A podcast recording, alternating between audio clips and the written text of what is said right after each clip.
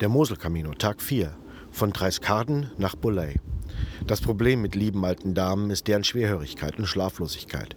Ich lebe seit vier Jahren in Deutschland, lerne jeden Tag etwas Neues.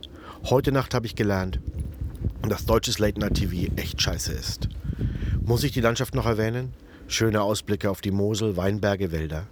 Der Weg steigt sanft an, weicher Waldboden macht mich einmal mehr glücklich und schon bald stehe ich vor Kloster Maria Engelport. Der Camino macht's mal wieder möglich. Das Café ist nur am Sonntag geöffnet und heute ist Sonntag. Sie seien neu, sagte mir die Betreiberin. Das Kloster wolle erst einmal sehen, ob sich Kaffee und Kuchen lohnen. Für mich auf jeden Fall.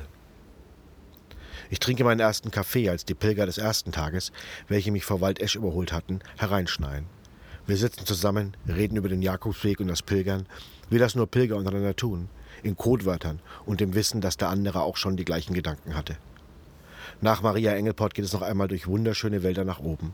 Vorbei an der Schutzhütte, noch ein bisschen gerade und ich stehe vor dem Abstieg nach Ballstein. Aber erstmal ein Snack auf der Bank, von welchem aus man die Burg Metternich, ist das nicht der mit dem Sekt, und das Dorf ganz prima sehen kann. Die Menschen unten sind geschäftig. Bedienungen bedienen, Touristen Touristen und Bikende Biker.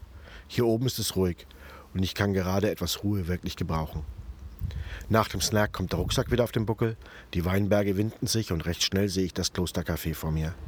Hier sollte ich einen Stempel bekommen, aber erstmal den Gummifuß an meinen Shit, wo ist mein Pilgerstab?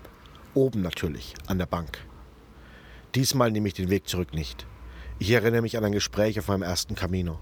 Darüber, dass die Pilgerschaft für eine Ballonfahrt ist, ein Abenteuer, in dem man sich mit Zweck, aber nicht Ziel treiben lässt und in dem dann Ruhe einkehrt, wenn man, wenn man mit dem Wind treibt.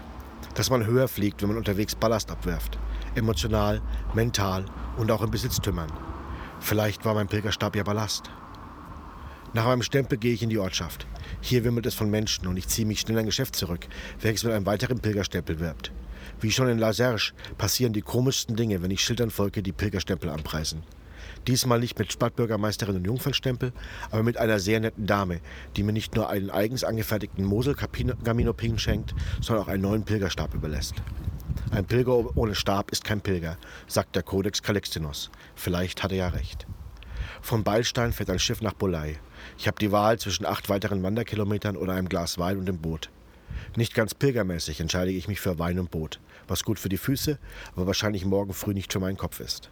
Immerhin kann ich ausschlafen. Christine stößt erst gegen zehn dazu. Dann haben wir einen recht langen Wandertag vor uns.